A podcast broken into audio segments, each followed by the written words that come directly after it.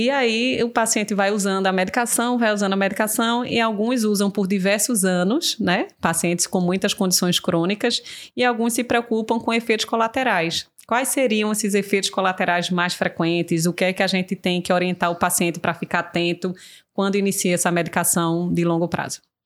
Então, tem alguns relatos de alguns efeitos gastrointestinais, né? Náuseas, vômitos de conforto, mas particularmente eu na minha prática clínica não, não tenho, nunca tive nenhum paciente que teve problemas gastrointestinais com essa medicação. Uhum. que a gente vê muito é a hiperpigmentação, Sim. né, da pele, aquela pigmentação mais azulada, né, que acontece.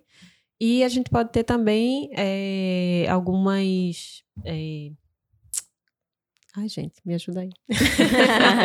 Às vezes racha, tontura, zumbido. Mas algumas isso... alterações cutâneas, né? Cutânea, né? É. Racha morbiliforme, psoriasiforme e até a pega, né? É, isso geralmente é no início, né? Esses rachas iniciais, tontura, zumbido, isso. algum desconforto gastrointestinal, geralmente são transitórios, né?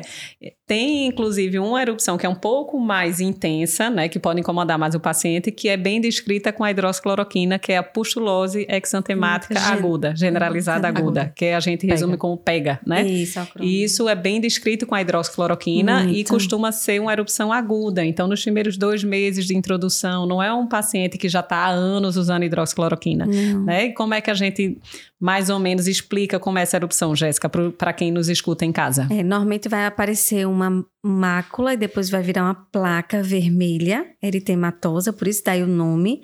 E o nome, a parte a, da palavra pustulosa é justamente porque aparecem micropústulas em cima, não foliculares. Então, se olhar perto, essa, essas pústulas não saem do folículo piloso, é entre eles. E aí ela pode tanto ser placas localizadas, dispersas, ou pode ser até mais extenso mesmo Isso, e relacionado né? à droga. É uma farmacodermia, 90% das, das pegas são causadas por remédios, a hidroxicloroquina é uma das principais causas. Isso. Mas assim, eu não tenho na minha vivência médica, eu não pego tanto paciente com hidroxicloroquina tendo pega, né? Não, é raro, é raro. O então, pega já é raro, né? Isso, na realidade. Isso. E assim, a gente não tem que evitar o uso da medicação pensando não. nesse risco. Essa é uma coisa não. idiosincrática, a gente não tem como prever quem vai tê-lo, mas é importante conhecer que esse Isso. tipo de erupção pode acontecer por essa droga excepcionalmente. Isso. Eu tive uma paciente muito interessante, que era uma paciente que ela tinha lúpus subagudo, usava hidroxicloroquina e abria quadro de psoríase. Isso acontece também. Muito interessante. É. E aí a gente ficava. É. Hidroxicloroquina também, como Jéssica aqui salientou, é uma das drogas que pode exacerbar, né, psoríase. psoríase. Então a gente tem que atentar e avaliar o custo-benefício de manter ou não a droga. Né? Isso. Então, Caso a caso, né? Isso, Cada paciente é um paciente. É, e psoríase é bem mais comum do que pega. Então, ficar atento a isso aí.